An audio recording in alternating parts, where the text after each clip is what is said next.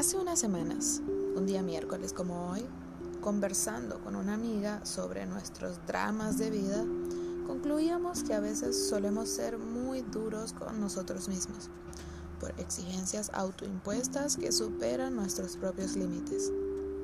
Ya sea por temas de pareja, trabajo, familia u otros, se suele tener una alta expectativa, pues el mundo te invita y casi que te obliga a consumir, a ser mejor, a vivir al máximo, a ser cada día feliz. Cada una de esas premisas actúa paradójicamente en sentido opuesto, pues abruma, someten y hasta deprimen. Sin embargo, es justamente allí cuando te encuentras mal que comienza un nuevo reto y que si eres muy intuitivo y detallista podrás alcanzar la cúspide de tu propia montaña de metas por cumplir. Todo motivador, todo coach o influencer hoy en día lo menciona. El haber pasado por momentos rudos de incertidumbre y de escasez te hacen más fuerte de lo que crees. Y es eso, las creencias con las cuales se tiene que trabajar para surgir, para sentir que avanzas y demostrarlo. Esa amiga me recordó que cuando perdemos es cuando verdaderamente podemos hacer algo. Y así es. Algunas veces lo que nos frena a comenzar nuestros preciados proyectos es el miedo a la pérdida, al fracaso, llámalo como quieras. En esencia es el rehusarse a renunciar a algo. Sin embargo, psicológicamente hablando y más aún visto desde el psicoanálisis, la pérdida saberse o sentirse en falta nos impulsa el deseo, impulsa al logro de objetivos que de lo contrario no obtendríamos. Comenzar para mí es ir a tu propio ritmo, respetando tus tiempos, tus horarios y entrega de proyectos, pero a su vez tus descansos. Es realmente importante saber cuándo darse una pausa, agradecerte a ti misma el esfuerzo y celebrar los logros alcanzados. Pues si no eres tú quien te premia tu trabajo, entonces ¿quién? Comenzar puede ser un acto tan simple como levantarse temprano o tan complicado como pagar tus deudas a través de un plan de inversión en donde puntualices las prioridades con proyección diaria, mensual y anual. Comenzar siempre será un acto de valientes y muy particular que habla mucho de ti y de cómo manejas las situaciones en tu vida. No existe una fórmula mágica, aunque así nos lo hagan creer, como en el poema de John Lennon. Solo existen los hechos, las excusas no serán nunca un comienzo. Comenzar es hacer y esto implica acción. Comencemos. Este es un escrito titulado Un miércoles también se comienza, de mi blog personal www.grasshoppergirlcricket.wordpress.com. Grillo de Niñas Altamontes es su traducción al español. Me despido muy feliz de compartirles este fragmento de mí y deseándoles un lindo miércoles de comienzos. Chao, chao.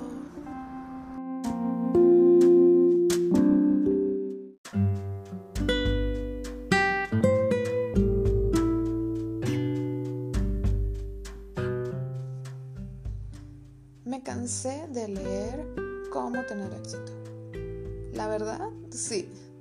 Me cansé de leer y buscar el secreto del éxito. El secreto de tener mucho dinero o de tener muchos seguidores. Esa clase de éxito actual. En esencia, el secreto de tener. No me daba cuenta de que todo se reducía a eso, tener. Pero, ¿qué es lo que no tengo pero quiero tener? Parece que se trata de una cosa de sentirse poseedor de algo, material o incluso moral. Me cansé de buscar afuera algo que jamás encontraré allí. Me di cuenta que también buscaba un poco de inspiración.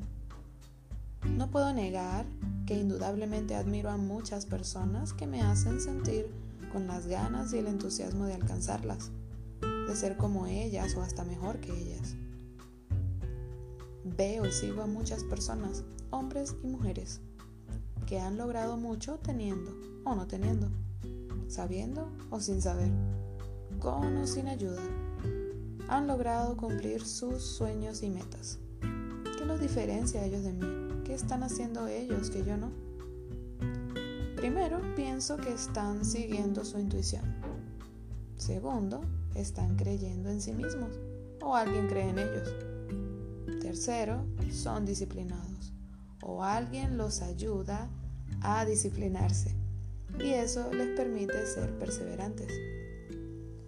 Entonces, ¿qué me impide a mí ser exitosa? ¿Acaso no lo soy ya? Si la cosa trata de algo en el orden del tener, podría ser que teniendo salud, un lugar donde dormir y comida diariamente es una forma de sentirse con cosas, poseedora de algo, ¿no? Pero de eso he leído también, del cómo nos enfrascamos en tener más que eso, más que la simpleza de esas tres cosas. Pero pudiese también decir que tengo a mi familia, mis amigos, mi pareja. Eso también es tener, ¿no? Luego leo en libros, artículos de internet y biografías de gente exitosa que el ser ambicioso te permite escalar por sobre ti mismo, escalar a lugares que hasta ni pensaste llegar y en definitiva tener lo que no podías ni imaginar. Si soy lo suficientemente ambiciosa, podría conseguir muchas cosas que me darían la tranquilidad de alcanzar su cometido, tenerlas. ¿Y luego qué? Si ya las consigo, ¿qué sigue? ¿Más cosas por las cuales sentir la misma necesidad de tener?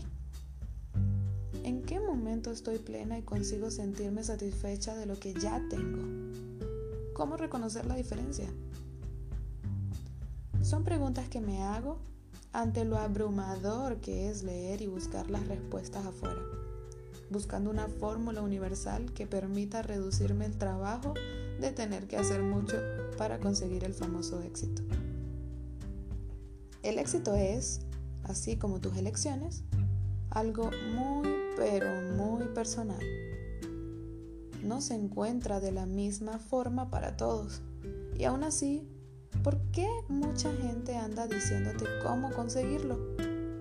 Sí, Existen muchas estrategias fundamentales, como las que expuse anteriormente, que permiten aproximarse a conseguir lo que deseas, pero no es una garantía. También existen millones de libros best-seller que han tenido su éxito por la cantidad de contenido valioso que brindan para que personas como tú o como yo logren el éxito. Sin embargo, nada te garantiza que siguiendo el camino de tus mentores vas a lograr lo que quieras. Y aún así, la gente lo sigue.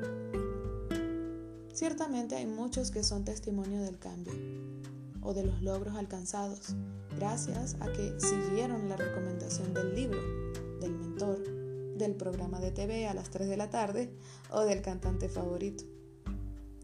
El ser humano necesita creer en algo o en alguien para avanzar. Como dicen, la fe mueve montañas.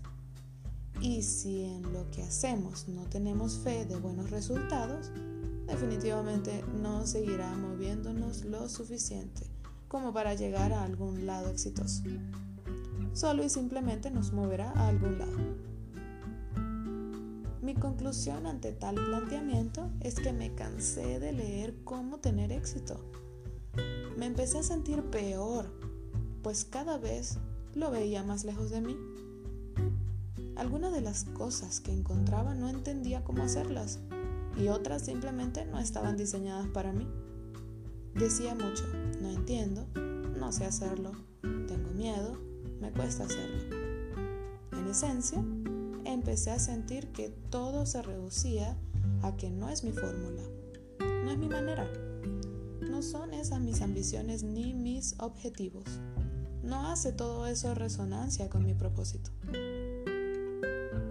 Aunque ahora sí le doy valor a todo lo que sí me sirvió para empezar. Me han motivado a cuestionarme todo esto. Al menos puedo expresar ahora que mi éxito, tu éxito no se mide entre nosotros. El mundo tiene tanto de dónde escoger que para mí ser exitosa puede ser el estar en paz conmigo misma cada mañana y seguir trabajando en pro a ello. Y para ti ser exitoso o exitosa puede ser salir de casa y respirar aire fresco después de días de encierro. El mundo real y más aún el virtual nos bombardea diariamente con estereotipos, patrones y conductas que plantean una realidad universal como si fuésemos un guion de película, como si ya supieran ellos el final. Solo las ovejas siguen el rebaño que un perro pastor guía. Ser tú mismo, plantean, y tenemos muchos siendo ellos mismos para desinteresarse del otro, para desvincularse y tratarnos mal. La simpatía sigue un segundo plano para aquellos que se dejan llevar por lo que está allá afuera o aquí dentro en tu celular. Hay mucha contradicción que una y otra vez aparece ante nosotros y normalmente no nos damos cuenta. Pero no todo está tan trágico. Hay que seguir apostando en nosotros mismos, inspirarse en nuestra forma particular de ver las cosas Amar la diversidad que tiene el mundo pues me permite ser un tanto igual a ti y un tanto única. Verte en perspectiva y reinventarse cada día. Ten el éxito que desees y a tu manera. Soy Lisbeth Roa. Me despido muy feliz de compartirles este fragmento de mí. Chao, chao.